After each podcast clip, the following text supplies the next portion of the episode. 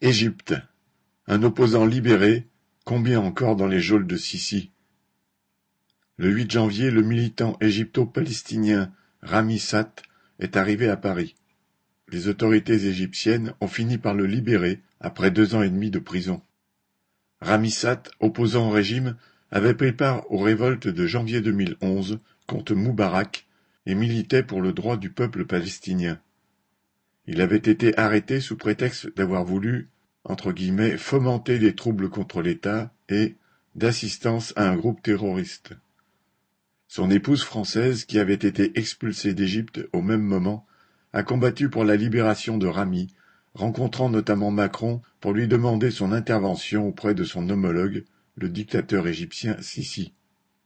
Ramisat a été soutenu par les milliers de signataires d'une pétition, par des organisations des droits de l'homme et même par des représentants de l'autorité palestinienne intervenus directement pour le faire libérer.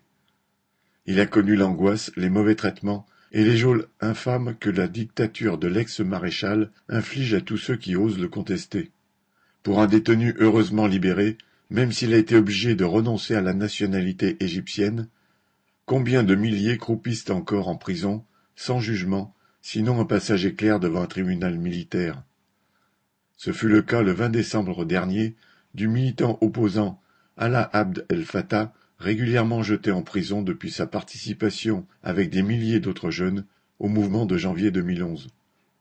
Emprisonné par Morsi, le président islamiste, membre des Frères musulmans, puis par Sisi, il avait à nouveau été arrêté en septembre 2019 en vertu d'un décret sur la diffusion de fausses nouvelles et condamné cette fois à cinq ans de prison. En même temps que lui, L'avocat Mohamed Al-Baker et le blogueur Mohamed Ibrahim ont connu le même sort.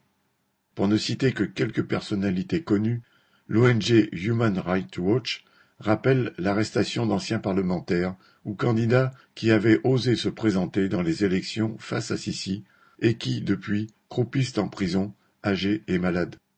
Des milliers d'autres, opposants travailleurs revendiquant contre une injustice de leur patron, blogueurs ou simplement jeunes révoltés connaissent le même sort après une arrestation, une disparition forcée entre guillemets, laissant leur famille dans l'angoisse quand ils ne subissent pas les coups ou la torture.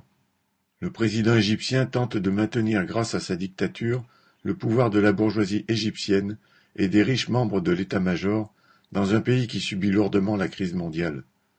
Il poursuit aussi ses attaques contre les pauvres en limitant encore la distribution des cartes de ravitaillement nécessaires aux familles pour se procurer les produits de première nécessité.